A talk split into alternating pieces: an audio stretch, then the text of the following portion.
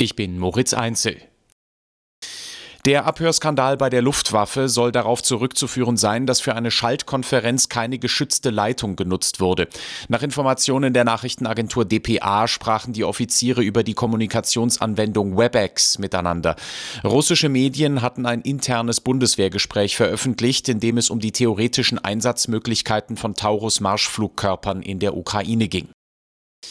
Nach den erneut gescheiterten Tarifverhandlungen zwischen der Bahn und der Gewerkschaft GDL hat Verkehrsminister Wissing an die Kompromissbereitschaft beider Seiten appelliert.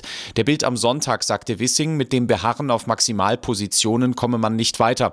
Neue Streiks würden neben den Bahnfahrern auch die Wirtschaft beeinträchtigen, so der FDP-Politiker.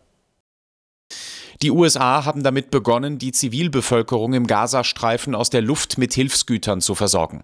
Das US-Militär teilte mit, Transportflugzeuge hätten insgesamt etwa 38.000 Mahlzeiten über Gaza abgeworfen. Laut dem Zentralkommando des US-Militärs wurde die Aktion gemeinsam mit Jordaniens Luftwaffe ausgeführt. Weitere Einsätze dieser Art seien geplant. Angesichts der humanitären Katastrophe in Gaza hatte US-Präsident Joe Biden keine 24 Stunden zuvor angekündigt, die Menschen in dem dicht besiedelten Küstengebiet aus der Luft mit Hilfsgütern zu versorgen und auch Seetransporte und zusätzliche Lieferungen über Land in Aussicht gestellt. Er wolle dafür sorgen, dass Israel mehr Fahrzeuge bereitstelle und zusätzliche Routen öffne, sagte Biden. Aus den USA Sören Gies.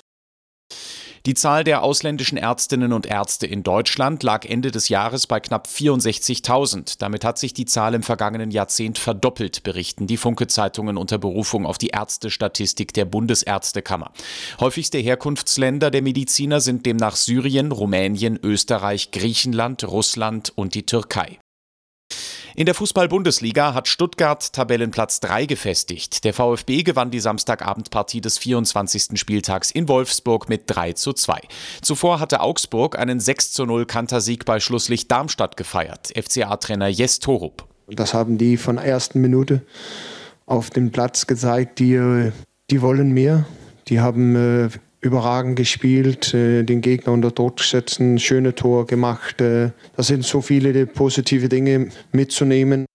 Die weiteren Ergebnisse: Union Berlin gegen Dortmund 0 zu 2, Bochum Leipzig 1 zu 4, Mainz Mönchengladbach 1 zu 1 und Heidenheim gegen Frankfurt 1 zu 2.